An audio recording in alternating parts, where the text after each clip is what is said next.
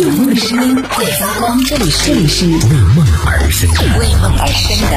态度电台。态度电台。这里是为梦而生的态度电台，我是男同学阿南。问到身边的一些妈妈们，问到他们的一个感受，就当了妈妈之后的感受和一些变化什么的。然后他们跟我分享的，其中有一个感受和我们之前在节目中安利过大家的一个呃电视剧的里边。提到的传递出来的一个这种中心思想，我觉得还挺类似的。就有一个朋友做了妈妈的朋友，他就有分享到，他说有一个感受挺深刻的，就是以前都会觉得妈妈好像就理所当然的，特别是女生在家里面作为小公主，你知道从小都是被捧在掌心里边的，然后一切都觉得好像是应该的，因为爸爸也疼，妈妈也爱，然后要什么有什么，所以一旦爸妈稍微有一点不满足自己不顺自己的心的时候，就会觉得他们是不称职的父母，就会。就会抱怨，或者说是会跟他们发脾气啊，会有各种各样的一些情绪，然后会各种这个恶语相向。然后当自己做了妈妈之后，他说他自己呃是有过，就是那个朋友他生完孩子之后是有过一段时期是有抑郁的那种倾向的，甚至是有一点觉得，就你看我作为在生你之前我还是一个少女，然后生了你之后，我我的身份就被剥夺掉了，以后我就不再是少女了，就没有人再觉得我是一个女孩了，所有人。在提到我的时候，都是冠上了某某某的妈妈，特别是上了学，然后孩子上学之后啊，就彻底的把我的身份给剥夺掉了，我就不再是某某某啊这个小姐姐了，我就已经变成了某某某妈，然后我的我的存在好像就是为了为你而存在一样，就好像你就是这个世界的主角，会有这样的一个感觉啊，就好像自己一下子有一点点埋怨这个孩子的这种感觉，但是呢，那份情感还是在的，母爱还是在的，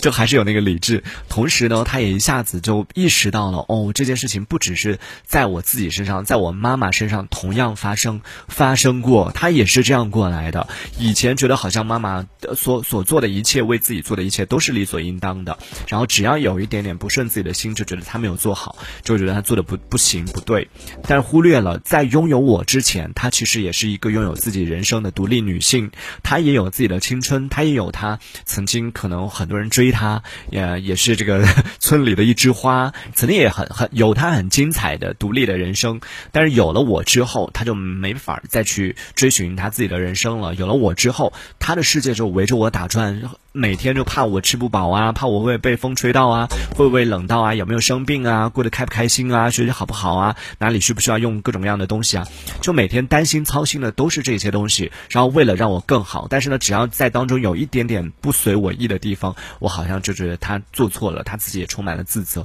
就以前会有这样的一些想法，但现在突然间意识到了，因为我的出现而改变了这个女人的人生，改变了她的生命，甚至剥夺了她作为一个 独立女性。可以有他自己人生的这种权利，就一下子就他说最大的改变就有了自己的孩子之后，自己最大的改变就对妈妈更好了。